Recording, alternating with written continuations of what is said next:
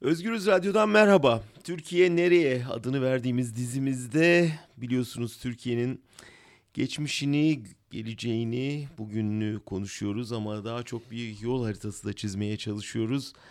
Bu konuya kafa yoran e, sanatçı dostlarımızdan biri var aramızda bugün. Mustafa Altıoklar. Hoş geldin Mustafa. Hoş bulduk. Mustafa Altıoklar'ı elbette filmlerinden tanıyorsunuz Türkiye'den. Burada da e, bir okulda e, sanatçılar yetiştirmeye devam ediyor, oyuncular yetiştirmeye devam ediyor Berlin'de. Bir e, ne adını söyleyelim okulun? Tamam. Bakt Akademi. Bakt Akademi. Ya da başka türlü bir söyleyişle B-Act Akademi yani acting üzerine hı hı. isim. Berlin Acting Akademi'nin biraz kısaltılmış hali Bakt Akademi. Ne kadar oldu sen? Üç yıl oldu. Ee, başlangıç e, Almancam olmadığı için e, doğrudan doğruya e, geniş de bir Türkiye'li kitle var malum e, Almanya'da ve özellikle Berlin'de. Onların üzerine, onlara odaklanan bir okul tasarladık. E, öyle de devam ediyor. E, şimdi bir uluslararası sınıf da açmayı planlıyoruz artık. Şimdi Kim ders günlerde. veriyor? Biz okulu burada Berlin'de çok 40 yıldır Berlin'de yaşayan şahane bir oyuncu Vedat Erinci birlikte kurduk. Ee, ve Esin Yıldız. Ee, ama bizim dışımızda bütün, ağırlıklı olarak dersleri biz veriyoruz. Ama bizim dışımızda Türkiye'den gelen konuk hocalar oluyor. Ee, modeli öyle tasarladık. Çünkü çocuklara vermek istediğimiz ders biçimini hani e, malum e, sen iyi bilirsin ama seyircilerimizin aşina olmayanlar için kısa bir açıklama yapalım çok tercih edilen iki tane oyunculuk tekniği var eğitimde. Bir tanesi bu klasik teknik. Rus dramaturg, tiyatrocu Stanislavski'nin tekniği. Bir de daha sonra 1900'lerin ilk yarısında başlayan bir ekol var. O, o ekolün günümüze geldiği, parçalanarak gelmiş olmasına rağmen aktör stüdyo tekniği denilen bir teknik daha var. Bu e, biraz da e, daha modernist e, denilen bir teknik ama ikisinin karmasından ben iyi sonuçlar elde edildiğini gördüm pratik hayatta oyuncularla çalışırken. O, bir, bir, bir ekolün yetiştirdiği oyuncu da iyi, diğer ekolün yetiştirdiği oyuncu da iyi. İki farklı ekolder oyuncuyu aynı anda kamera karşısına koyunca birisi o ekolden birisi bu ekolden hazırlanmış olmasına rağmen bir komplikasyon çıkmıyor. Dolayısıyla birbirine düşman şeyler değiller bunlar. Ama yani Fenerbahçe Galatasaray gibi bir taraf tutar gibi taraf tutmalar bu alanda da var. Biz bunu e, pas geçip bunu önemsemeyerek çünkü sonuçlarını gördüğümüz bak Hatice'ye değil neticeye bakınca o çıkar oyuncunun birbirinden farklı e, performans göstermediğini fark ettik. Tek fark aradaki e, kendini e, yetiştirme biçiminde fark var. Role hazırlama biçiminde farklılık var. Aslında sonuçta verdikleri aynı şey olunca ee, Öğrenciler burada şey, şey yapmaya yani burada oyunculuk öğrenip Türkiye'de dizilerde rol alma mı amaç yani ne ne amaçla geliyorlar ağırlıkla? Valla Can başlangıçta tam da bunu hedefledik. Çünkü hevesli olan çocukların da buna hevesli olduğunu gördük. Burada eğitim alıp Türkiye'ye gidip Türkiye'de öyle bak. Buradaki e, gençler arasında, Türkiye'li gençler arasında yaygın bir şekilde hayatlarını Türkiye'ye çevirmek isteği yaygındı. Biz geldiğimiz günlerde buraya.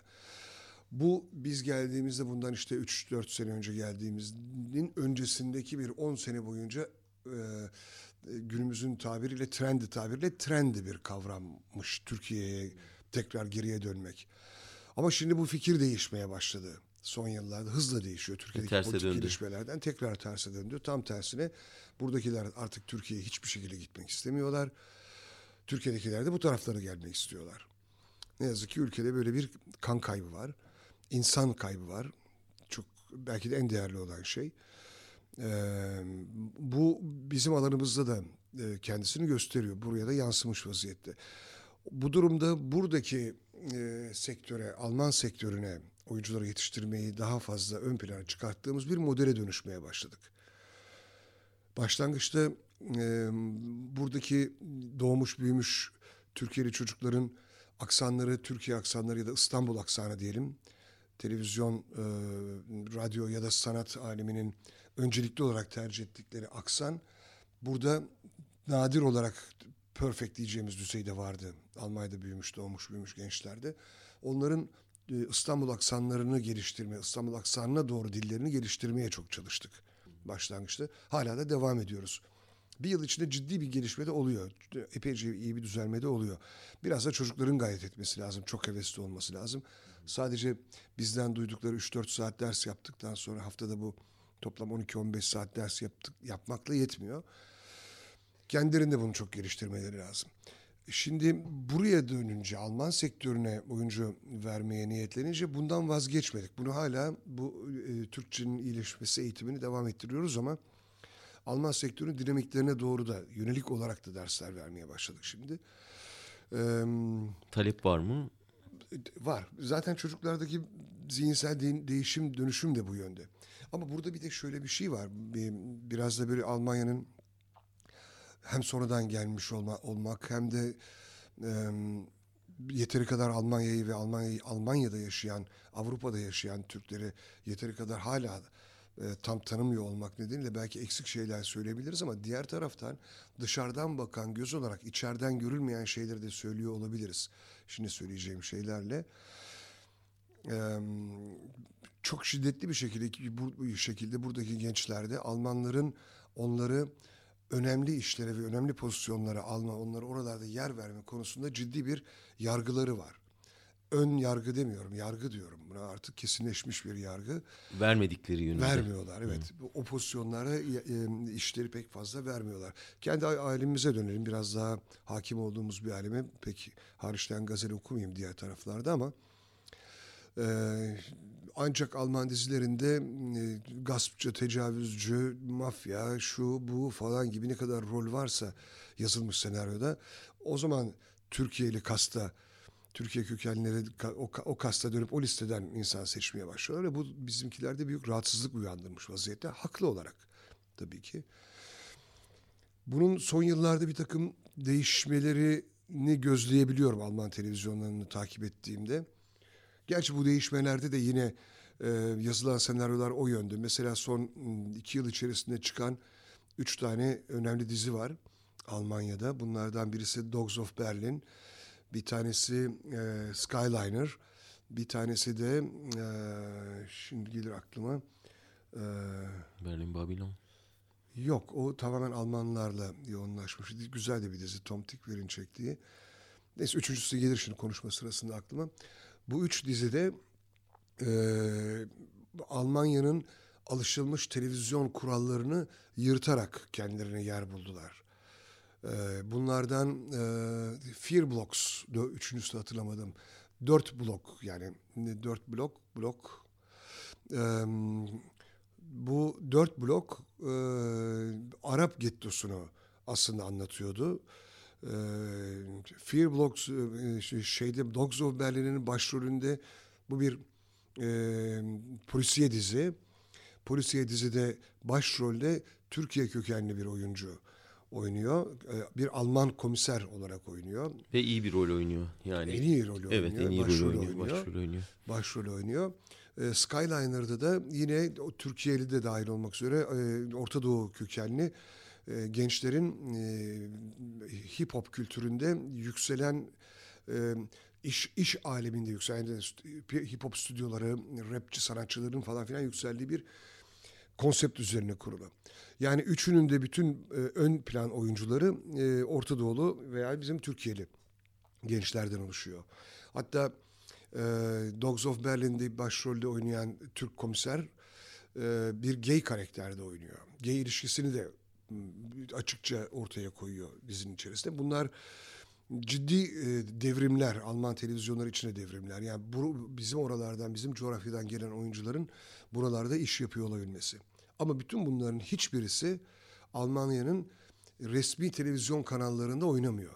Bunların hepsi streaming kanallarda oynuyorlar. Yani bu e, internet üzerinden yayın yapan kanallarda internet üzerinden yayın yapan kanallar malum internetin daha o özgür ortamından yararlanarak e, sektöre girmiş vaziyetteler ve karşılık bulmuş vaziyetteler seyirciden. Yani resmi Alman televizyonlarının alamadığı reytingleri almaya başlamışlar. Yani o ana akım medyada ön yargılar hala sürüyor. Ön yargılar sürüyor ama artık e, kırılmak ve yerli bir olmak üzere. Yani bu, bu çünkü sonuçta e, kapitalizmin çalıştığı bir sistem. Kapitalizmin çalışan sistemde kim kazandırırsa o öne geçiyor. Şimdi oralardan gelen diziler özgür kafayla yapılmış olan diziler daha çok izlenince reytingler onlar toplayınca bu kanallarda ister istemez inadı, direne direne dönüşecekler. Öyle bir yapı var. Bu durumda burada bizimkilerin Alman televizyonlarında daha iyi karakterlerle e, de üstlenebilecekleri roller bulmalarının önü açılmış gibi görünüyor. Bu sektörün diğer alanlarına oyunculuk değil diğer alanlarına da yavaş yavaş yayılacak herhalde. Yani bu yönetmenliğe kadar gelecek her tarafta. Böyle bir yapı var burada. Peki orada sana gelelim. Yani sen Türkiye'de yaptığın e, filmler e, malum e, ve sen de aslında o kan kaybı diye tarif ettiğin şeyin bir parçasısın. Sen burada geldikten sonra kendine Alman sinemacılar arasında yer açma şansı görebiliyor musun? Yoksa orada da öyle ön yargılar geçerli mi? Ee, ona ön yargı demeyelim. Başka türlü açıklayacağım onu. Yer bulabilirim. Böyle bir şans görüyorum ama henüz elde edebilmiş değilim. Çok zor. Şöyle bir şey var. ön yargı değil ama yerleşik bir e, yapılanma modeli var. O da şu malum Almanya Avrupa'nın en e, varlıklı ülkelerinden bir tanesi galiba birincisi mi üstelik. Fransa'nın biraz önünde olmak kaydıyla ve birinci durumda galiba. Şimdi böyle bir ülkenin talebi çok oluyor. Böyle bir ülkeye gelip yer bulmak isteyen insan sayısı çok oluyor. Bu insanlar sadece Türkiye'den de gelmiyor. Yani Rusya'dan da, İtalya'dan da, İspanya'dan da buraya gelenler var. Tabii ki Fransa'dan dahi gelenler var yani. Bir numaraya gelmek istiyor herkes Avrupa'da. Bunu çemberi biraz daha geniş tutarsak Singapur'a kadar gidiyor. Her tarafa gidiyor yani dünyanın her tarafına gidiyor. Arjantin'den, Kolombiya'dan insanlar da buraya geliyor. Dolayısıyla rekabet büyük. Evet, dolayısıyla bunların hepsinin e, sektöre girmek istiyorlar. Yazar da girmek istiyor, yönetmen de girmek istiyor. Dolayısıyla çok fazla insan gelip tabiri caizse Alman pastasından bir dilim kopartmak istiyor. Alman pastasının gerçek sahipleri de aman diye o Luna Parklardaki kafasına vurulup masaya bastırılan oyuncaklar var ya oradan buradan sen o sağdakinin kafasına çekici vursan soldaki fışkırancı. Onun gibi bir durum var. Almanların elinde de bir tokmak herkesin kafasına vuruyorlar. Hangisi daha iyi, hangisi daha da o değerlendirmeyi yapmaya belki şans bile bulamadan alt kademedeki bürokratlar tarafından engelleniyor. O bürokratlar dediklerimiz de aslında redaktör denilen, dramaturg denilen kavramlar burada. Daha önceden orada bastırılıyor. Ee, bir, birkaç senaryon birkaç yerden geriye döndü. Ama geriye dönen senaryolarıma bakıyorum objektif olarak. Bir de Almanya'da üretilmiş yani filme dönüştürülmüş senaryolara bakıyorum. Yani yanına yaklaşamazlar reddedilenlerin, çekilmiş olanlar. Ama onlara falan bakmadan ellerindeki o tokmakla hızla çünkü çok hızlı bir şekilde etrafı sarılmış vaziyette. Bu anlaşılabilir bir durum. Yani Almanların reaksiyonu bu anlamda anlaşılabilir bir durum. Bunu her ülke yapıyor aslında. Amerika'da var mıdır mesela? Amerika'da Amerika'da da var. Bunu sektörel burada fonlar ağırlıklı. Amerika'daki finans e, modeli daha farklı. Bu kadar fon piyasaya dayalı. Evet, piyasaya dayalı. Oraya dayalı olunca orada başka türlü bir şey var. Aynı şey tabii yine orada da var ama mekanizmanın işleyiş biçimi farklı. Şu nedenle hak veriyorum buradaki duruma. Sonuç olarak e, o projeleri ilk başta ilk seçmeye başlayanlar dahil olmak üzere kademenin tamamındakiler sonuç olarak fonlarda halktan toplanmış parayı dağıtıyorlar. Dolayısıyla bizdeki olduğu gibi ulufe dağıtma biçimi değil, tam tersine burada e, olabildiğince hakkaniyetli olmak gibi bir zorunlulukları var aslında. Ama bu hakkaniyetlilikte de e, şeylerini e, tercihlerini tercihlerini Almanlardan yana kullanmaya yöneliyorlar. Çünkü e, sürekli olarak kritik alma durumu. Neden onu seçtin de ona para verdin buna para vermedin diye sorulabiliyor burada. Türkiye'de sorulamaz. Bir iki tane isyan eden çıkar her Kültür Bakanlığı fon dağıtımından sonra bir iki ay süren bir spekülasyon olur sonra unutulur gider aynı şekilde çark dönmeye devam eder. Burada değil. Burada onların başına ciddi sorunlar gelebiliyor. Ee, Yine de hakkaniyetli olmadığını söyleyebiliriz bu durumda. Yani biraz daha Alman kayırıya e, tabii sonuç olarak hakkaniyetli olmadığını söylüyoruz ama her ülkeye baktığımızda bunu da görüyoruz. Türkiye'de Türkiye'de de en demokrat olduğu zamanlarda bile ne kadar demokrat olabildiysek işte belki 92'lerde falan filan 90'ların başında bir Fikri Sağlar döneminde Kültür Bakanlığı daha e, adaletli, daha iyi işler yapan bir dönemdeydi. O dönemde bile baktığımızda dışarıdan birisi gelip ben Türkiye'de film çekmek istiyorum dediği zaman sen bir kenarda dur deyip önce bizim sinemacılara para dağıtılırdı. Bunu bütün ülkelerin doğal refleksi olarak görüyorum. Bunu Almanların da pastadan pay kopa ya da balinanın etrafını çevirmiş köpek balıkları gibi de düşünebiliriz durumu. Onlar o kadar çok ki dolayısıyla bu refleksi gösteriyorlar. Bu yüzden anlayabiliyorum bunu. Diğer taraftan e, Alman sektöründe ama bu hatta daha doğrusu e, Alman toplumunda genel olarak tespit ettiğim bir e, şey sonuç. Büyük olasılıkla iki büyük dünya savaşının çıkartan nedenlerden birisi ve iki iki savaş sonrasında da korkunç felaketlerin oluşmasından sonra duyulan suçluluk duygusuyla Almanlar zannediyorum hiç hata sıfır hata yapmak gibi bir refleksle kitlemişler kendilerini hata yapmamak üzerine. Belki önceden beri de vardı bu modelleri. Bu iyice kalıplaşmış bir duruma dönmüş. Hiç hata yapmamaya niyetlendiğin zaman risk almıyor, almıyorsun demektir. Risk almadığın zaman da yaratıcılık gelişmez. Biraz böyle bir sorun var. Yani Mercedes Almanlar üretiyor teknoloji tamam ama yaratıcılığa geldiği zaman dizaynını İtalyanlara veriyorlar gibi bir şey basit bir anlatımla. Bu sinema alanında da kendini göstermiş vaziyette. Korkunç olanaklar var. Yani sinema sektörüne verdikleri muazzam destek var. Subvansiyon 5-6 tane ayrı fondan 5-6 yerden ciddi paralar al- alarak filmler çekiliyor. Türkiye'de filmleri yapımcı yatırım yapar. Cebinden para koyarak yapar. İyi bir sistem mi? Değil tabii bu. Ama burada yapımcı neredeyse sıfır para koyuyor cebinden. Yahut da sadece marş motorunu çevirecek kadar bir para koyuyor. Gerisini bütün fonlardan topluyor. Dolayısıyla yapımcı adına risksiz bir sistem kurmuş vaziyetteler sinemayı geliştirmek için. İlginç bir şey ım, söylediğin ım, Ai Weiwei e, bu meşhur Çinli muhalif sanatçı Berlin'de yaşıyordu. Berlin'de sürgünde yaşayan sanatçıların en önemlilerinden biriydi. O geçenlerde e, çok önemli bir röportaj verdi ve e, artık Berlin'de yaşamak istemediğini, Berlin'den taşınmak istediğini söyledi ve gerekçesini de açıklarken kültürel alanda müthiş bir Alman dominasyonu olduğunu ve diğerlerine nefes alma şansı e, tanınmadığını söyledi. Bu büyük bir tartışma yarattı Alman medyasında. Kimileri e, suçladılar ya biz bu kadar olanaklar verdik ki gerçekten aslında yani büyük olanaklara kavuştu burada. Buna rağmen hala bunu söylüyor olmasından dolayı eleştirdiler. Kimileri de biraz bizim dönüp kendimize bakmamız lazım acaba gerçekten doğru mu söylüyor diye. Ben en az 3-4 makale okudum o konuda. Bu senin dediğinle çakışıyor. Hani Alman kültürel dominasyonunun hala etkili olması sektörde. Ee, bu peki e, açılım imkanı görüyor musun? Yani burada kendine bir sanatsal gelecek görüyor musun yoksa hani biz burada zaman mı öldürüyoruz bir süre sonra ülkemize dönmek üzere? Ee, gayet de doğru ve yerinde bir soru aslında bu. Ee, kararlar gidiyor geliyor diğer taraftan. Ya bir, bir, bir açılım e, görüyorum, şöyle görüyorum. Bütün bu az önce anlattıklarımın onlar bir tarafa e, gelip gelip bir duvara toslanıyor. E, o duvar bir türlü aşılamıyor. Ama bu duvar bir kez aşıldığı zaman bu defa da önü alınamayacak. Yani istemesen de önüne e, projeler gelmeye başlıyor. Sektörde böyle bir garanticilik var. Seni önce bir garanti görebilmek istiyor. Yani o ana kadar pek fazla da destek vermiyor. Ya, veriyorsa da destek insani yardım kadar bir destek veriyor belki. Hani bunun ötesinde bir şey yok. Ama bir kez baraj geçildiyse onun sonrası derhal önün açılıyor. İşte mesela Fatih Akın'da olduğu gibi veya başka buradaki birkaç tane daha sanatçıda olduğu gibi yine Orta Doğu sanatçılarda olduğu gibi e, garantiye aşık bir e, yapısı var e, Almanların. O da şunu getiriyor. E, bakıyor, bakıyor, bakıyor, bakıyor. Sonuçta bir iş ortaya çıkıyor. Tamam, okey. O zaman tamam buna destek verebiliriz diyor. Bir kere vermeye başladım. Bir daha da durdurmuyor kendisini.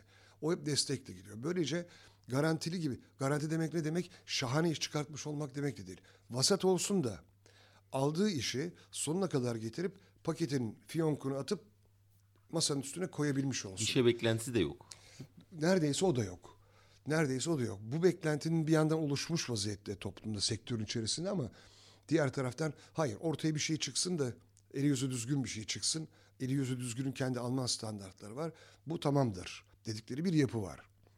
Enteresan aslında. Bir yandan da baktığında e, Alman sineması diye biz ne biliyoruz? E, hani hep benim aklıma eski yönetmenler Maalesef geliyor. Maalesef pek bir şey yani. bilmiyoruz. Öyle Fassbinder evet, geliyor, yani, Wenders geliyor. Wenders vesaire biliyoruz. E, Tikver geliyor son yıllarda. Fatih geliyor. ciddi bir yani orada bir daralma bir kuraklık da var ve burada baktığın zaman piyasaya giren yönetmenler Fatih örneğini verdin. Onun gibi hani daha çok Alman olmayan yönetmenler. Onun dışında da dünyaya da baktığında Avrupa'da bu coğrafyada kültürel bir daralmayı çok net görüyoruz. Yani hani İtalyan sinemasında da say desen Doğru. e, beş tane eski yönetmen sayarım ama bir tane yani. Ferzan'ı sayacaksın. Ne yapacaksın İtalya sineması deyince. E, dolayısıyla hani e, böyle bir daralma var ama bunu aşacak insanlar da sanki dışarıdan gelenler gibi görünüyor öyle değil mi yani? Ya evet. Yani e, Çünkü hani o kültürel zenginlik dışarıdan geliyor artık burada kendini tekrara girmiş olan kültürel yapı sanki ancak dışarıdan gelenlerin zenginleştirmesiyle çoğalıyor. Yani bunu e, buranın en konservatif partilerinden birinin başkanı ve şansölye Merkel de aslında benzer bir şekilde ifade etti. Yani şöyle bir şey demek zorunda kaldı birkaç yıl önce. Almanya göçmenler ülkesidir dedi. Şimdi aslında hiç o, o söyleyince şöyle gerçekten de Almanya'da Almandan çok göçmen var belki de ya da, ya da oldukça yakın bütün dünyanın göçmenlerini sayacak olursak. Ya Almanya hem göç veriyor dünyanın her tarafına özellikle Amerika tarafına doğru.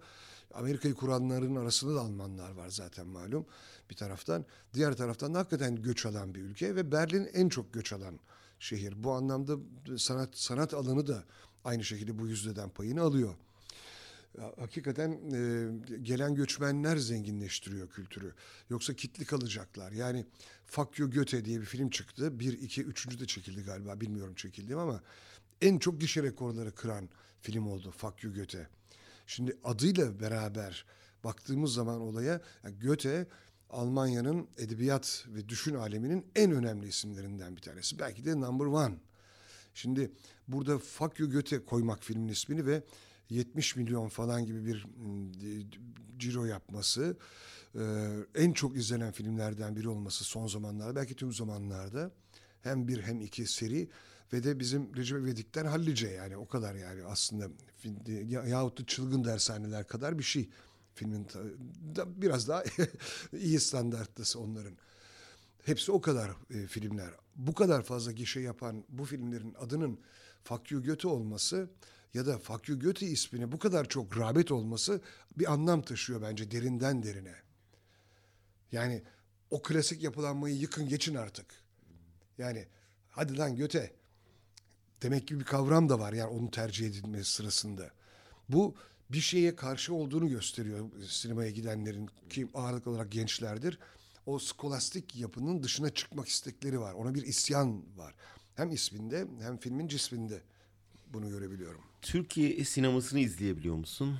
Yani nasıl filmler çekiliyor? Dünyada yerimiz ne halde? aslında son zamanlarda çok da takibinde değilim Can. Ama takip edebildiğim kadarıyla maalesef bir dönem kazanmış olduğumuz e, pozisyonu şimdi kaybetmek durumundayız. Yani üretilen filmlerin büyük çoğunluğunda yani gerçekten çok standart altı filmler çekilmeye başlandı son yıllarda. Daha çok paralar harcanmasına rağmen daha berbat işler çıkmaya başladı. Elbette yine art house sinemanın e, o adım adım sessiz yürüyüşü yine olumlu yönde devam ediyor ama e, daha kitlesel filmlere döndüğümüz zaman öyle bir şey göremiyoruz. Yani dünya markası olan bir şey çıkartamıyoruz, hala çıkartamıyoruz. Yani Türk sineması diye bir kavram, bir etiket oluşabilmiş değil. Hala öyle bir şey de yok. Söz konusu değil. Halbuki İran sineması, Hint sineması de- deyip duruyoruz Nasıl ama oluyor İran'da? Yani bu kadar baskı altından müthiş bir ya da o yüzden belki bilmiyorum bir sinema çıkabiliyor. İran örneği beni hep şaşırtıyor. İzlemeye de çalışıyorum elden geldiğince. Yani Türkiye'de baskıdan yakınıyor sanatçılar. Ben de kim şey yapsa o konuyu açsa ben de İran sinemasını örnek veriyorum. Yani baskı sanatı kısıtlayan bir şey değil, önünü açabilen bir şeye dönüştüğünü en iyi kanıtı İran sineması aslında.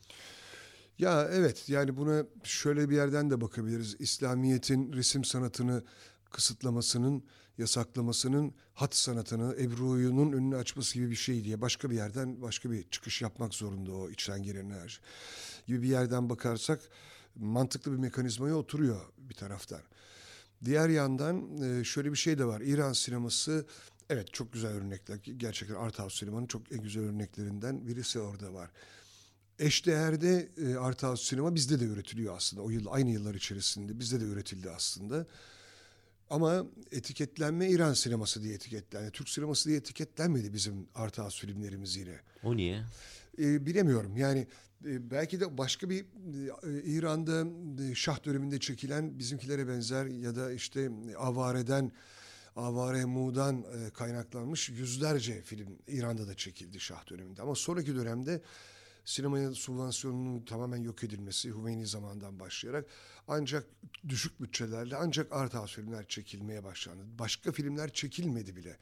Dolayısıyla çekilmeyince İran'da tek üretilen art house sinema diye zannedildi. Yani dolayısıyla İran sineması deyince akla sadece onlar geldi. Halbuki bizim art house'un yanında Recepler Mecepler de var. Dolayısıyla bir büyük pakete baktığımız zaman bizim art house sinema gölgede kalabiliyor diğerlerinin yanında. Büyük olasılıkla relatif bir kavram. Bir de bizde Yoksa, dizi sektörü çok öne çıktı öyle değil mi? Yani dizi sinema... sektörü dünya markası oldu artık yani neredeyse. Bütün Güney Amerika'da bile seyrediliyor işte bizim diziler. Burada da e, hasta gibi seyreden Almanlar da var. Bunun Türkiye'de sırrı ne? Dizileri.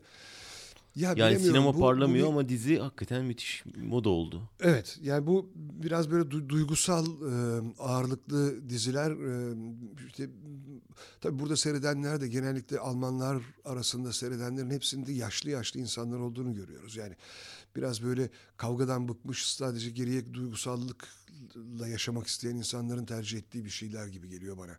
Geçenlerde başka bir Alman filmi seyrettim. Dizi değil ama bir film olarak seri olan bir şeyin bir parçası seyrettim.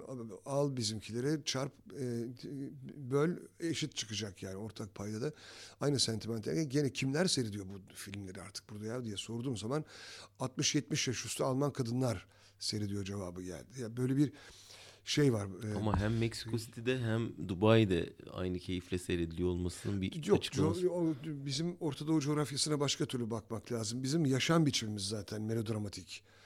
Orada zaten durum öyle. Bu, tarafta ise melodramatik bir yaşam yok ama galiba buna da bir özlem de var. Bir açıklık, Nostalji eksiklik var. hissediliyor galiba. O nedenle bu taraflarda da bu çoğalıyor. Bir de bir de bir moda esmeye başlayınca o rüzgar kasıp kavuruyor. Bir 3-4 kez dünyanın etrafında dolaşıyor. Bir zamanlarda Brezilya dizileri aynı furyayı yakalamıştı. Şimdi Türk dizileri bunu tutturmuş vaziyette. Birbirinin e, kopyası olan, kopiketleri olan diziler dönüp Ama bunun kültürel zenginliğe bir katkısı yok görebildiğim kadarıyla var mı yani? Ya, ya minimal olarak vardır yani. Rakıyı hiç duymamışlar. Gerçi onu da duyamıyorlar şimdi dizilerde o da yok ya. Şerbet duyuyordur. Şerbet. yani... Peki Netflix'in sinemayı öldüreceği iddiası yani giderek yeni kuşağın tamamen sinemada salonlarından Netflix e, aboneliğine döndüğü. Sen bunu görüyor musun böyle bir gelecek? Ee, yok böyle bir şey, böyle bir öngörüm yok. Ee, sinema salonuna gitmek e, bir e, sosyal e, ihtiyaç, bir sosyal aktivite salona gitmek. Evinden çıkıp oraya gidip tanımadığın insanlarla aynı salona girip e, filmin sonrasında e, yandaki kafede yine tanımadığın insanlarla film üzerine sohbet ediyor olma durumu veya arkadaşlarla telefonlaşarak hadi şu filme gidelim diyerek toplanıp gitmek bir sosyal aktivite bu. O sosyal aktivite sinema salonları yasaklansa dahi başka bir yerde olacaktır. Dolayısıyla ben bunu o şekilde görmüyorum. Ee, bu zaten Netflix'in de suçlanacağı, marka olarak Netflix'in suçlanacağı bir durum da değil. Bir eleştiri yapacaklarsa bir markanın adını koyarak yapmamak da lazım. Bu yani e, internet üzerinden yayın yapan kanalların yaygınlaşması bir kere yani neresinden baksan iler tutar bir tarafı yok bu eleştirinin. Çünkü bu eleştiriyi şöyle de yapabilirsin. Home theater denilen ses ve görüntü sistemleri çıktığından beri herkes evine bunlardan aldı. Yani pek çok kişi aldı. Yo eleştiriden ziyade hani bir saptama olarak hani bu iş oraya gidiyor mu ıı, diye. Ee, bir de tabii şu var. Ee, bir tür kültürel gettolaşma oluştu. Ee, yani bu dijital yani merkez medyadan kaçan seyirci, kaçan değil bıkan aslında ya da görecek hmm. bir şey görmeyen, izleyecek bir şey bulamayan seyirci oraya kaçtı. Ve hepimiz böyle bir bir tür kendimize ayrı bir dünya yarattık. Hmm. Yani toplumun geneli bu dizileri seyrediyor. Ama hani bir kesim tamamen koptu. Eskiden bir ortak paydaydı. Yani hmm. ne bileyim benim gençliğimde bir diziyi bütün Türkiye'nin seyrettiği diziler vardı. Hı. Şimdi artık hani her şeyde olduğu gibi dizilerde de çok ayrışmış durumdayız. Televizyondan koptuk biz aslında yani bütün Hı. o e, genel kanalların hepsinden koptuk ve hepimiz kültürel gettolarımıza sığındık. Bir duygusal kopma da yaratıyordur bu, bu büyük ihtimalle ama ben sanki gelecekte bunun daha da ayrışmaya gideceğini hissediyorum. Hı. Ben e, bir önceki soruda Netflix e, sinemaya gitmeyi azaltır mıyı Netflix'in çekmekte olduğu sinema filmleri üzerinden ha. e, bir, bir anda kavrayarak oradan sana cevap verdim. Diziler üzerinden Dizi. onları da dahil ederek söylediğimiz zaman ya, ya şimdi hem bir önceki sorudan alarak hem de buna beraber ortak bir cevap geliştireceğim. Ee, şimdi şöyle bir şey var. Ee, Netflix'ten önce de başlamıştı ama Netflix'in girmesiyle bu iyice alevlendi. Diziler artık e, çok yüksek kalitede, kalite standardıyla çekilmeye başlandı. E, mainstream kanalları yapılan televizyon dizileri hem zaten devletin bir biçimde her ülkede Almanya'da dahil olmak üzere sansürüne tabi olabiliyordu. Yok işte mesela sigara gösterme, alkol gösterme dizilerde gibi. Ya da bunları gösterdiğin dizi gece 12'den sonra yayınlansın, ondan sonra yayınlansın, küfür etme. İşte ortak değerleri sahip çık, öne çıkar falan. Bu sadece Türkiye'de tabii bu daha faşizan bir uygulamayla yapılıyor ama bu Avrupa ülkelerinde de e, karşılık bulan bir sansür modeli. Yaşlara göre ayırmalar falan filan şunlar bunlar. Bütün bunların yanında Netflix gibi streaming kanallar çıkınca delip geçti bunları. Bunları önemsemez bir şekilde çekmeye başladı. Diğer taraftan da iyi paralar yatırarak gerçekten bir odada geçen diziler değil, dış mekanları vesairesi çok fazla, efektleri şunları bunları çok fazla olan müzikleri ne iyi para harcanmış. Çok kaliteli ürünler çıkmaya başladı. Sinema ayarında çıkmaya başlandı.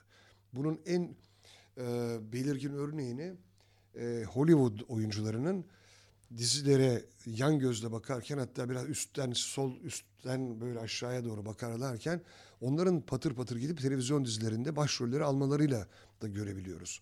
Yani eskiden bir mesela bir e, Oscar töreninin salonuna, kokteyline kapıdan bir dünya, Amerika'nın veya dünyanın en büyük e, televizyon starı girse e, mesela diyelim ki rahmetli Peter Falk Kolom, Komiser Colombo girse birazcık alkış alır ama kenarından sinemaya bulaşmış bir sinema yıldızı girdiği zaman herkes saygıyla yol açıp beklerlerdi. Yani televizyon starı dahi olsa eskiden kenara itilen bir şeydi ve Hollywoodlu oyuncular televizyon dizilerine yer almazlardı.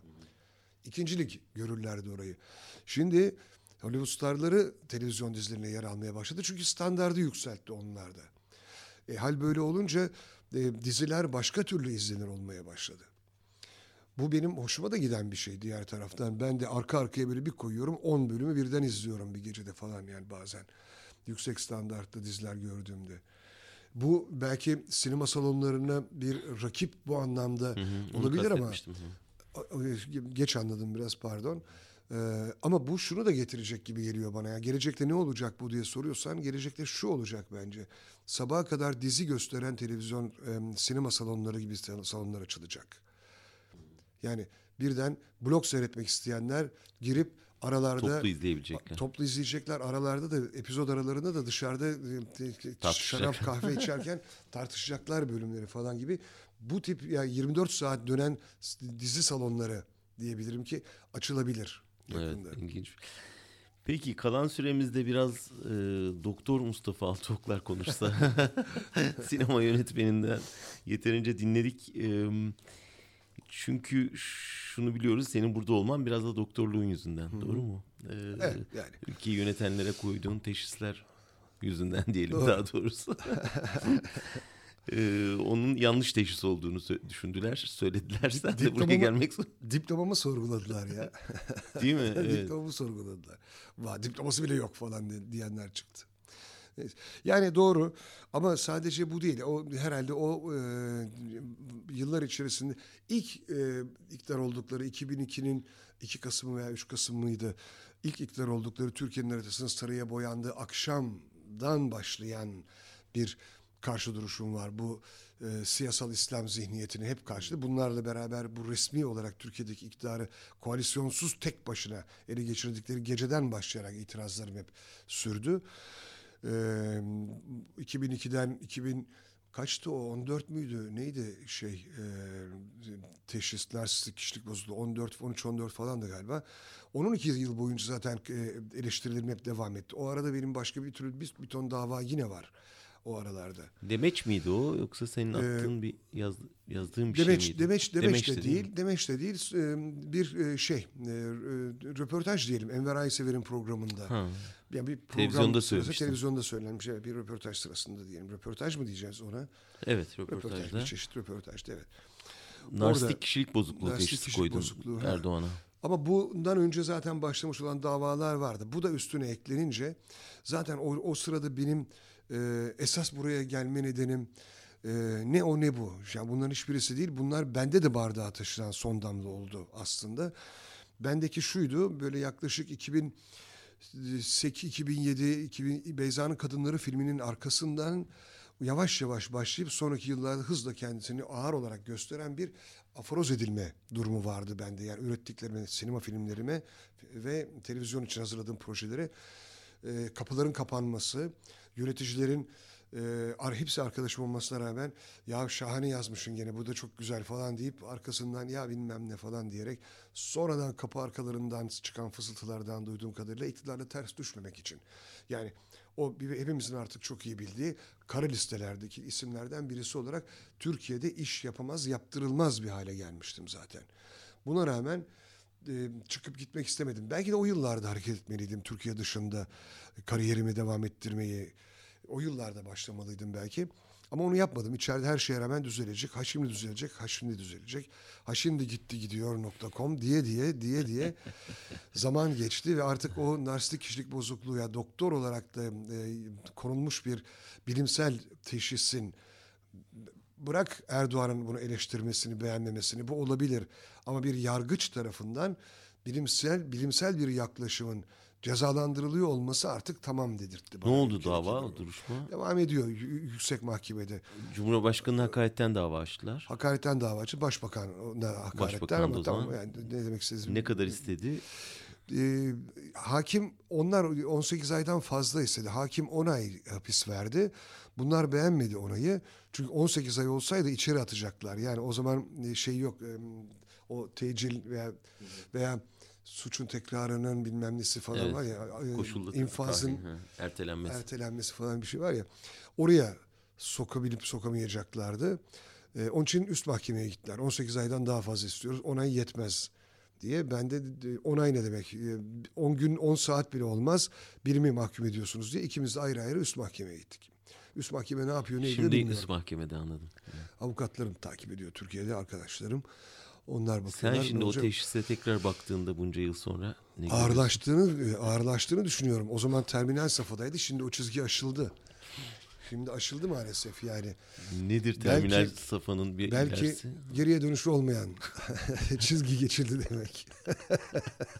ya siz gazeteciler konuşturup konuşturup Enver de, sonra... Enver de böyle yap. Yok anlamaya çalışıyoruz bilimsel olarak. Teşhis koymaya. Ya evet maalesef böyle bir durum. Yani artık e, hastalık bulaştı. Yani mikrobik bir bulaşım değil bu. Bir davranış biçimi şeklinde bulaştı. Yani esneyince karşımızdaki de esner ya. Biraz buna yani bu oyunculukta da olan bir şey aslında. Nöron, nöron mirroring denilen bir şey. Yani nöron biliyorsun sinir hücrelerimiz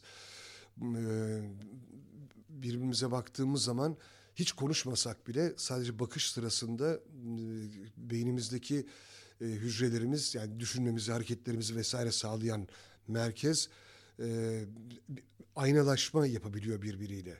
Ya mesela esnemenin niye bulaşı? Esneme işte o nedenle biraz bulaşıcı bir şey. Hatta birisi gülümsediği zaman biz de gülümsüyoruz karşısında.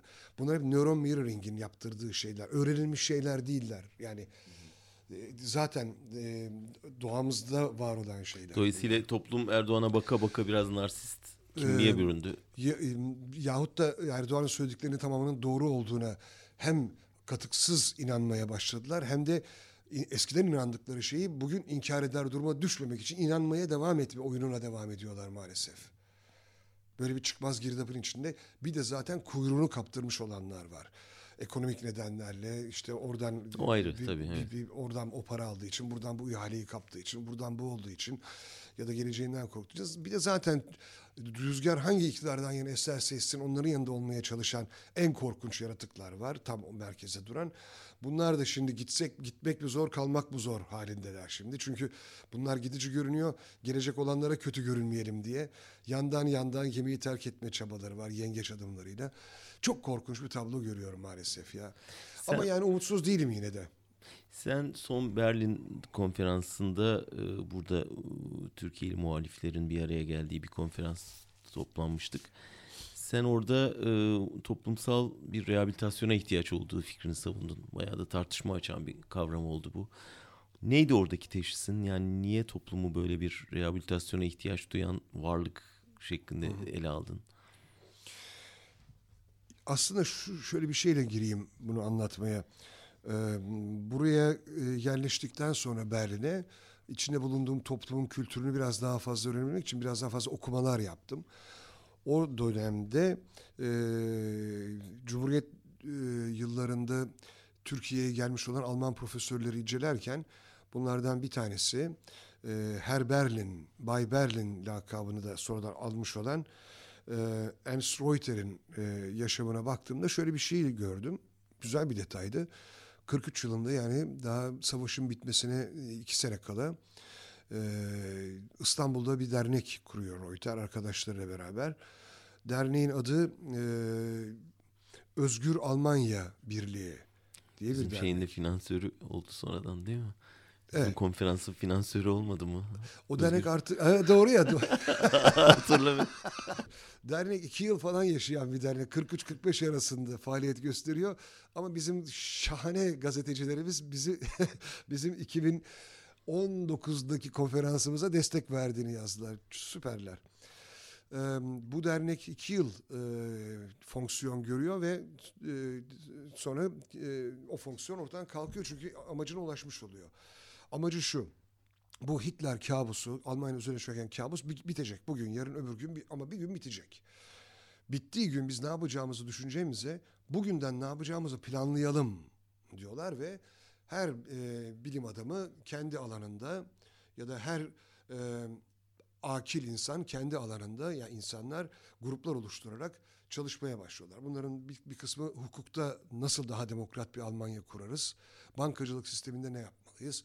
Eğitimde ne olmalı? Sağlık nasıl olmalı? Herkes kafa patlatıyor. Daha demokrat, daha halka dönük bir ülkeyi nasıl kurarız diye. Geçmiş hatalar neydi? Bu hataların yeniden oluşmasını nasıl engelleriz? Özellikle faşizmin yeniden oluşmasını nasıl engelleriz Almanya'dan? Bu kadar koyu nasyonalizmin, milliyetçiliğin bir daha patlaması nasıl durdurulabilir? Bütün bunları düşünerek bir paket hazırlıyorlar Reuter ve arkadaşları o iki yıl boyunca. Savaşın bittiği gün şimdi ne yapacağız arkadaşlar demeyip kolları sıvayıp ertesi gün girişiyorlar işe. Böyle olduğu için Almanya yerle bir olmuş Almanya. iki dünya savaşından yenik çıkmış Almanya. Üzerinden buldozer geçmiş Almanya çok sürmüyor. 10 sene sonra falan. Hatta o sırada e, Amerikan, İngiliz ve Fransız e, yönetimindeki olan Almanya aslında yarı yarı yönetiminde olan Almanya dahi çok hızlı bir ilerleme yapabiliyor. İşte bu Almanların bu, bu mühendis kafası, plancı, programcı ve garantici, risk almayan kafasının aslında bir eseri bir yandan da. Hani konuşmamızın başına eleştirdiğimiz tarafın olumlu tarafı da bu. Yani o eleştirirken bir yandan bir yandan da çok sevdiğim bir taraf bu burada. Sadece sanat alanında biraz daha fazla risk almayı açmaları lazım. Onun parantez içinde söyleyeyim. Hal böyle olunca Almanya çok hızlı kendini toparlıyor ve bugün işte dünyanın süper güçlerinden birisi haline gelmiş durumda. Çok da geçmedi nihayetinde o kadar yerle bir olmuş bir ülkenin ayağa kalkması için geçen süre. Bu e, program tam anlamıyla bir rehabilitasyon programı. Yani bunu insandan, organizmadan yola çıkacak olursak geçirilmiş bir kaza sonrasında varsayalım belden aşağımız felç oldu.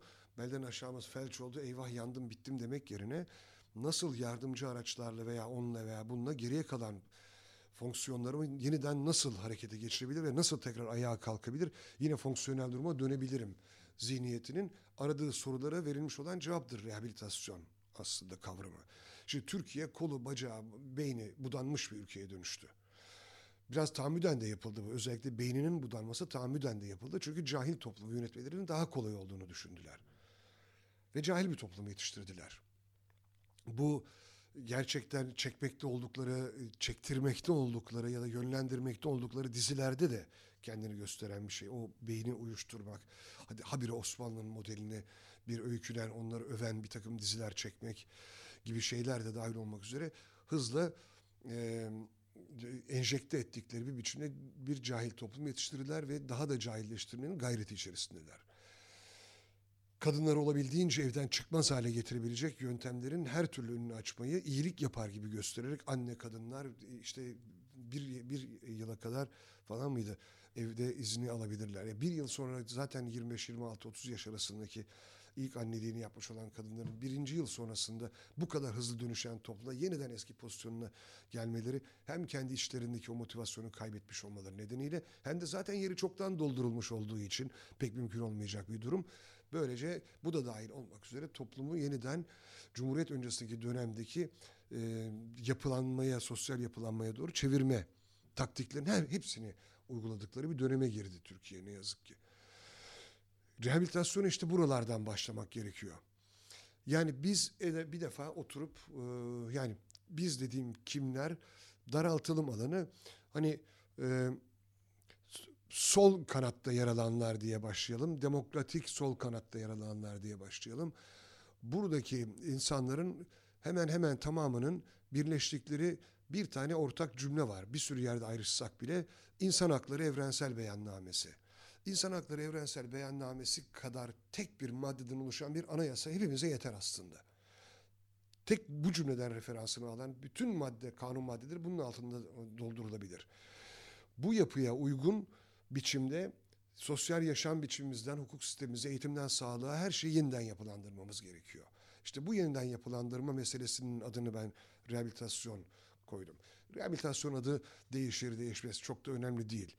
E, o e, konferansta yani Demokratik İttifak konferansında ikimizin de katıldığı bazı arkadaşlar bu ismi ya bu isim bana hapishanelerdeki e, koreksiyon kavramını çağrıştırıyor. O yüzden çok iyi gelmiyor, çok iyi sound etmiyor falan dediler. Haklılar bir taraftan ama bu düzeltmek, asimile etmek, tek, tek tipe dönüştürmek anlamında kullanılan bir kelime değil benim jargonumda. Hatta kendi e, içerisinde rehabilitasyon kavramı geriye kalanlardan yeniden bir organizmayı yeniden üretmek, yeniden güçlü hale getirmek anlamında. Asıl şey eleştiri aslında. şuydu hani toplumu hasta bizi onları tedavi edecek insanlar konumuna koymak. Yani böyle bir e, yöneten yönetilen ilişkisini doktor şeyiyle tarif etmek.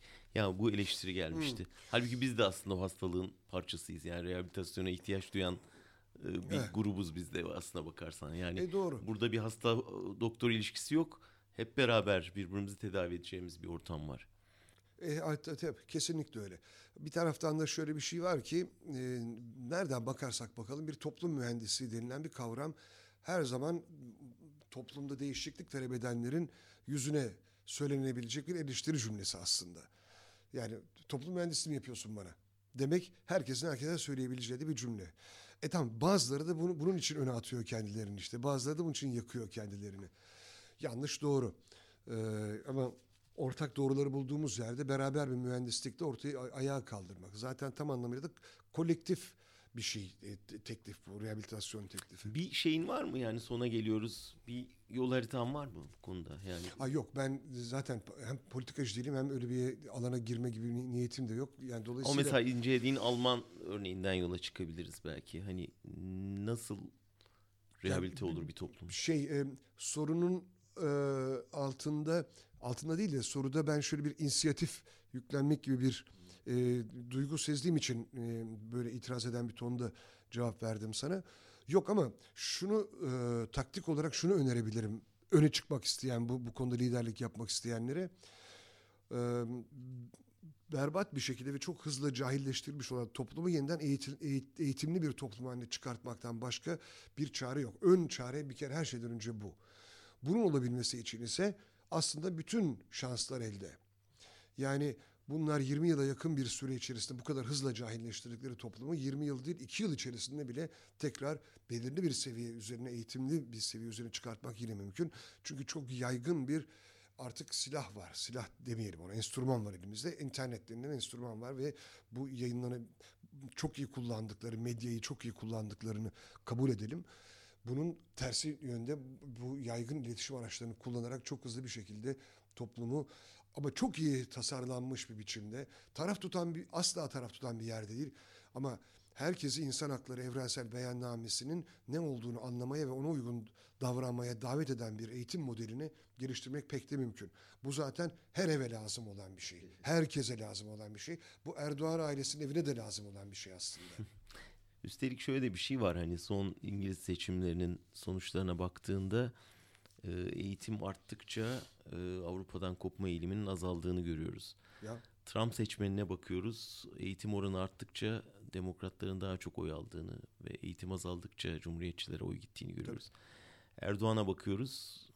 Bütün oy okur yazarlık oranı düşüklerden geliyor. Okur yazar oranı arttıkça Erdoğan'ın oyu artıyor. İstanbul'a bakıyoruz. Yani aynı şekilde eğitimli kesim ben mi yanlış Senin dilin sürçtü. Eğitim oranı arttıkça Erdoğan'a oy azalıyor. azalıyor. Tamam okey. Ya okur yazar oranı e, Arttıkça. arttıkça, Erdoğan'ın muhalifleri e, çoğalıyor. Dolayısıyla aslında asıl mücadelenin cehalete karşı olduğunu buradan da anlamak mümkün. Dolayısıyla sen çıkış yolunun öncelikli kapısının e, eğitim Öncelikle. Öncelikle. eğitim şart diyerek bitireceğimiz Eğitim bir şart. şey. Mustafa çok teşekkürler geldiğin Teşekkür için. Çok güzel bir sohbet oldu. evet, e, Türkiye Nereye serisinde Mustafa Altıoklar'ı ağırladık. Haftaya bir başka konukla yeniden buluşmak üzere. Hoşçakalın.